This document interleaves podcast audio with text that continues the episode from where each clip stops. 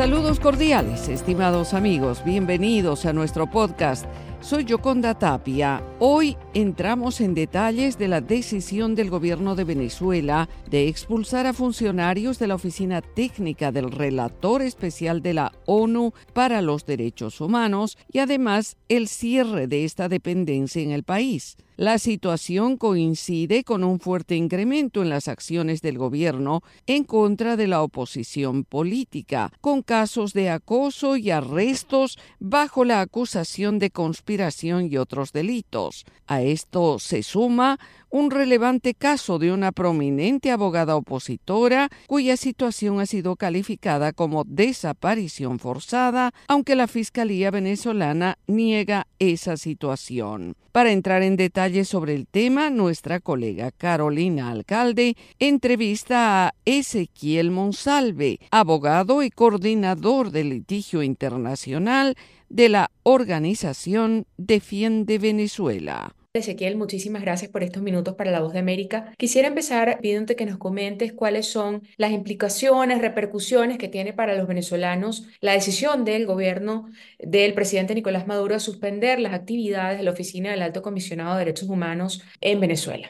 Hola, muchas gracias a ustedes por la oportunidad y este espacio brindado para difundir la situación en Venezuela. En efecto, pues desde, desde la sociedad civil venezolana nos encontramos muy preocupados y rechazamos esta decisión eh, del gobierno venezolano, del Estado venezolano, dirigido esta vez por, por, el, por el gobierno de Nicolás Maduro, en la cual deciden expulsar a una misión que ha traído a Venezuela asistencia técnica, acompañamiento a las víctimas y sobre todo mejorías ¿no? en la situación de derechos humanos con ciertas limitantes y, y, y, pues y a un paso bastante, bastante lento en comparación a otros contextos, ¿no?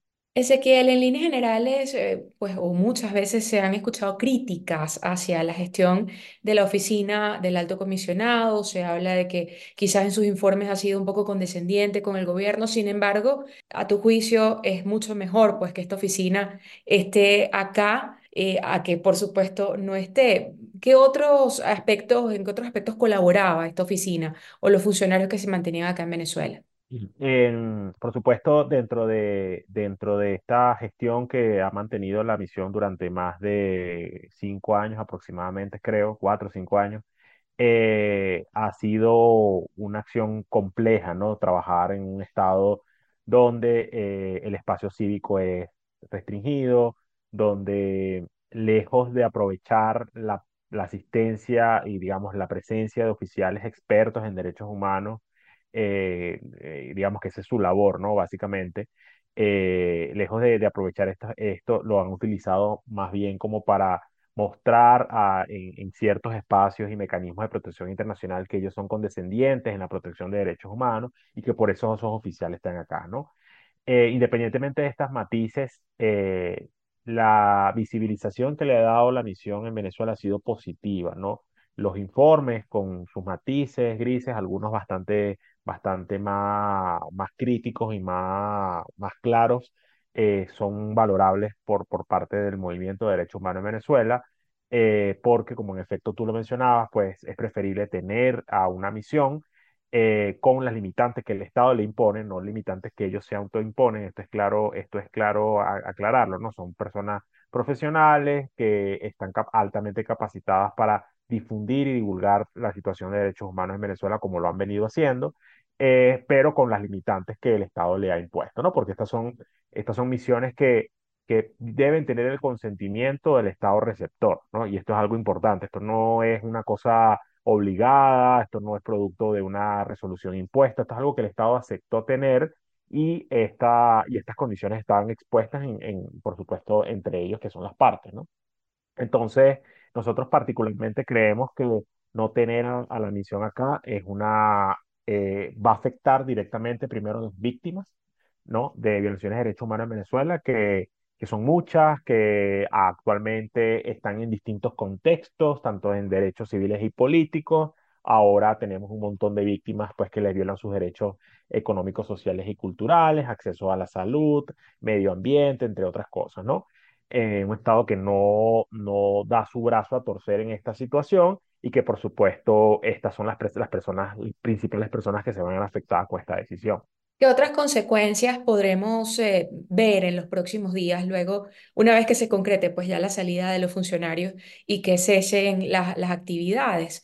Eh, ¿qué otras repercusiones podrá haber para el espacio cívico, eh, en general para los defensores de derechos humanos también? Sí, este año 2024 eh, inició, como sabes, con, una, con la, el anuncio de una posible promulgación de una ley que va a limitar el trabajo en, no solamente de los defensores de derechos humanos, sino de otras, de otras sociedades, de otras asociaciones civiles, ¿no? Pero en líneas generales va a limitar aún más el espacio cívico en Venezuela eh, al no tener en la misión, que es un aliado no solamente del Estado, sino también de la sociedad civil que, conforma, que forma parte de las instituciones democráticas de cualquier país, ¿no? Eh, eh, esto es importante resaltarlo. La sociedad civil no solamente existe en Venezuela, existe en todo el mundo y juega un rol clave en el fortalecimiento institucional, en la democracia y en el Estado de Derecho. Entonces, al no tenerlos en, esta, en, este, en este nuevo ataque que se ha visto materializado en la detención arbitraria de Rocío San Miguel, Evidentemente, los defensores nos encontramos aún eh, más en riesgo, mucho más preocupados por, por el impacto que puede tener nuestro trabajo, nuestra seguridad personal. Porque la presencia de esta misión, para bien o para mal, era una, era una presencia, como lo mencioné, eh, importante porque es un aliado de la sociedad. Eh, en caso de una eventual situación de riesgo, de limitación, pues siempre ellos pueden interceder por el trabajo y por los defensores de los derechos humanos, como lo hicieron en el caso de Rocío San Miguel, y que seguramente esto fue lo que detonó la expulsión de los oficiales en Venezuela. Ezequiel, em, cuando estaba la, la oficina acá operativa, cualquier ciudadano podía ir directamente y presentar una denuncia, conversar con los funcionarios. Eh, quizás nos puedes contar un poco cómo era ese trabajo em, de ellos diariamente. Sí, claro que sí. Ellos tenían eh, la capacidad de poder recibir a cualquier persona que quisiera formular una denuncia, eh, requerir asistencia en, en, su caso, ¿no? Eh, y ellos estaban capacitados para, para brindarlos, ¿no? Sea a través de las, de las organizaciones de derechos humanos o de carácter unilateral, ¿no? Eso es independiente. y la verdad que jugaba un rol importante en, en, esas, en esas exigencias que planteaba las víctimas, ¿no?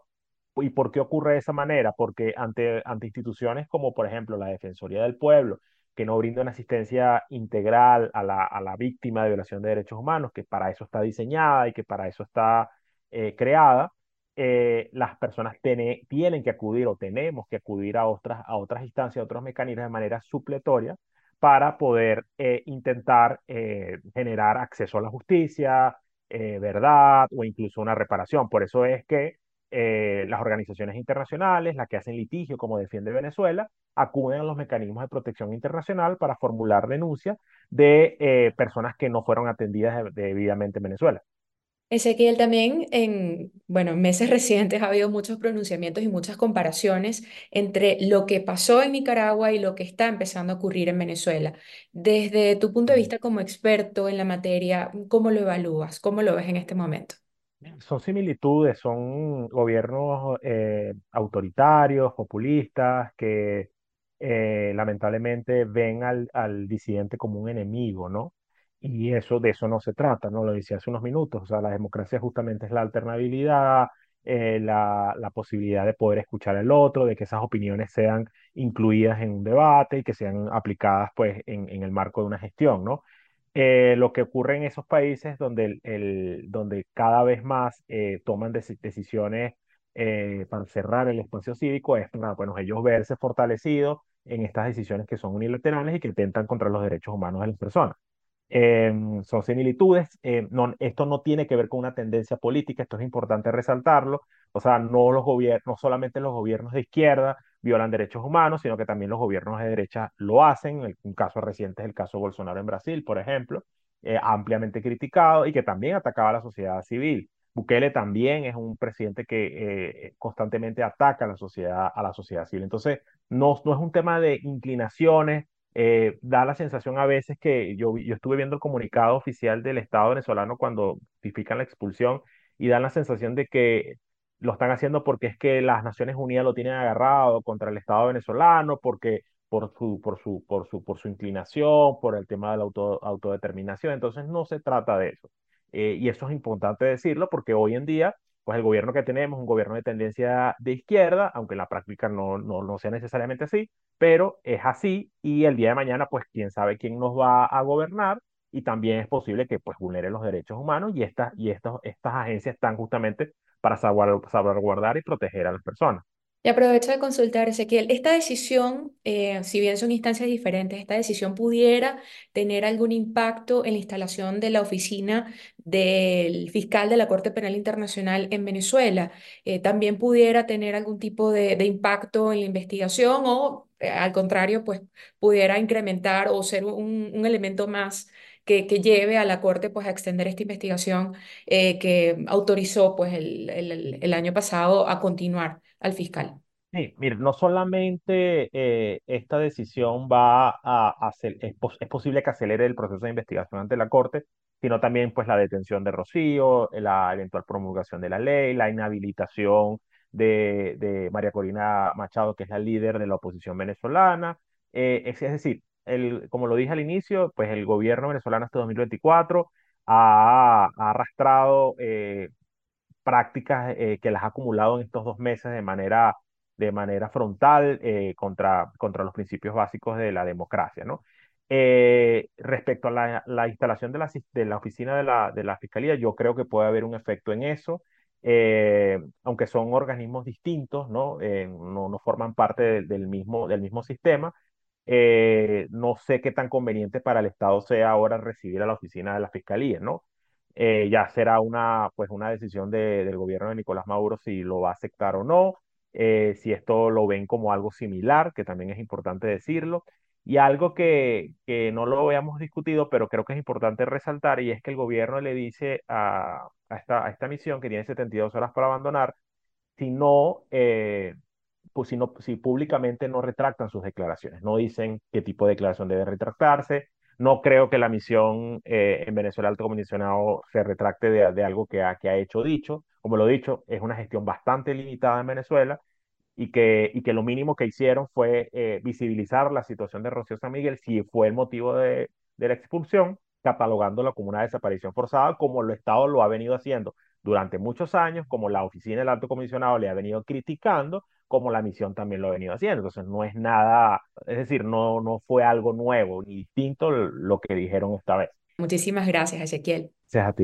Gracias a Carolina Alcalde por esta entrevista con Ezequiel Monsalve de la organización Defiende Venezuela, analizando el impacto del cierre de la Oficina Técnica del Relator Especial de la ONU para los Derechos Humanos y la expulsión de sus funcionarios del país. A ustedes, estimados amigos, queremos agradecerles el privilegio de su sintonía a nuestro podcast Conversando con la Voz de América. No olviden que cada día de lunes a viernes podrán encontrar contenido actualizado en nuestro perfil de YouTube y en la página web vozdeamerica.com.